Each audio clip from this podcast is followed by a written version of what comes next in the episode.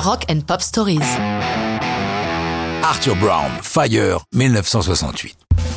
Quel personnage que cet Arthur Brown Même si Fire est son unique hit, il est important dans l'histoire de la musique. C'est le lien entre des personnages aussi étranges que lui, Screaming Jay Hawkins et Alice Cooper. Ce dernier lui empruntera beaucoup d'idées pour des visuels délirants. Enfant de la guerre, il est né en 1942, Arthur Brown est fasciné par ceux qui souffrent de traumatismes dus au combat ou au bombardement. Dès son premier album, il ne s'intéresse pas aux histoires de drague ou de voiture, mais à toutes ces victimes silencieuses.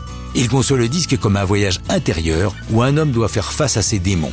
Comme son personnage plonge en enfer, il proclame en intro de la chanson I'm the God of Hellfire and I bring you fire. Je suis le dieu des feux de l'enfer et je vous apporte le feu. Brown trouve en son clavier Vincent Crane, un alter ego, et toutes les chansons de l'album The Crazy World of Arthur Brown sont écrites par eux deux, à l'exception notable de Hyper the Spell on You de Screaming Jay Hawkins. Autre personnalité à apporter sa pierre à Fire, Pete Townsend, le leader des Who.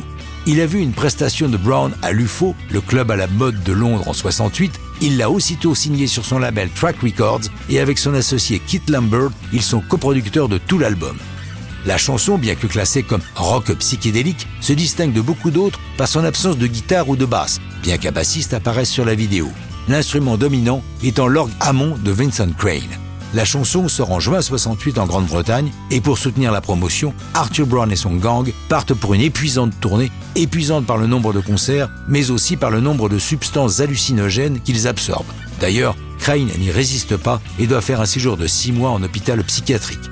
Le batteur craque à son tour, remplacé au pied levé par le jeune Carl Palmer qui part avec eux aux États-Unis en septembre 68 pour là aussi soutenir la sortie de Fire et de l'album. Fire se classe numéro 1 en Angleterre et numéro 2 en Amérique. Le visuel délirant de Brown, vêtu d'une longue robe blanche, maquillé comme Kiss, mais dix ans avant eux, et surtout sa couronne de feu qui lui brûle le cuir chevelu, fascine tous ceux qui assistent au show. C'est son seul hit. On le retrouve en prêtre dans le film Tommy en 73. Carl Palmer, lui, retrouva Vincent Crane pour former Atomic Rooster avant le légendaire trio Emerson, Lake and Palmer. Mais ça, c'est déjà une autre histoire de rock'n'roll.